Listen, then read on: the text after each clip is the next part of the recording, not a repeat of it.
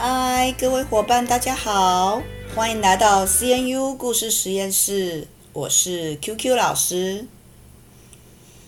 唉，这些年呐、总感觉时代不一样了，年轻人的想法不断的改变、刷新、颠覆我的三观，真搞不清楚是自己老了，还是时代的代沟实在太大太深了，已经跨不过去了。相信很多老师都跟我一样，双手一摊，事实很无奈。关键看心态。首先来解解各位伙伴们的疑问：为什么要做故事实验室呢？人人都能说故事，这是一个素人数位叙事艺术家养成计划的实验室。主要是培养年轻的生活观察家，从生活当中找到故事题材，再尽情的发挥想象力，并运用于数位的载体上，像是数位影音、绘本、电子书、微电影、游戏及动画。不过，既然是实验室，当然就是不成熟的实验过程，没有保证一定会到达怎么样的程度。所以喽，只要不爆炸、伤及无辜，就谢天谢地了，没有保证的哦。那我们会怎么做呢？本节目没有厂商赞助，也没有办法请到名人开讲，更没有网红、偶像及特别来宾。故事的来源就是教学的过程与产出。是修这门课的同学，修正一下，是有交作业、参加口试的同学。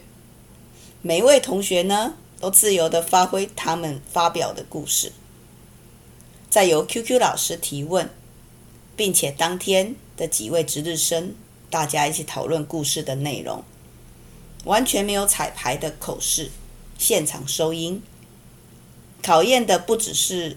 同学们说故事这件事情，还有临场的反应能力。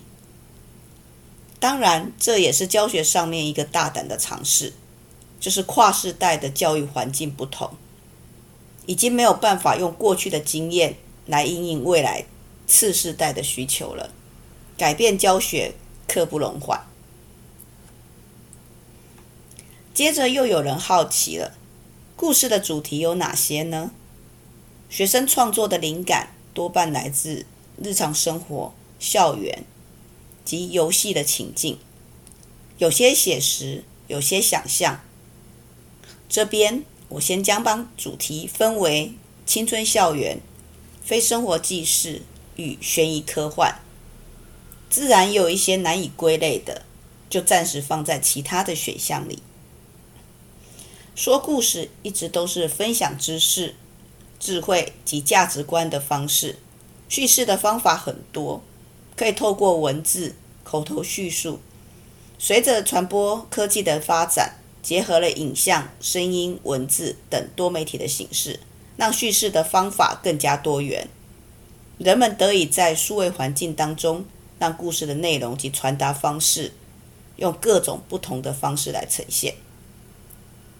此外，偶像名人的时代已经过去了。现在我有创作，才能因应未来。未来的舞台即将由更多的素人来绽放。这学期在教学现场会引爆出怎么样的故事呢？让我们洗耳恭听，拭目以待。今天节目的介绍就到这里。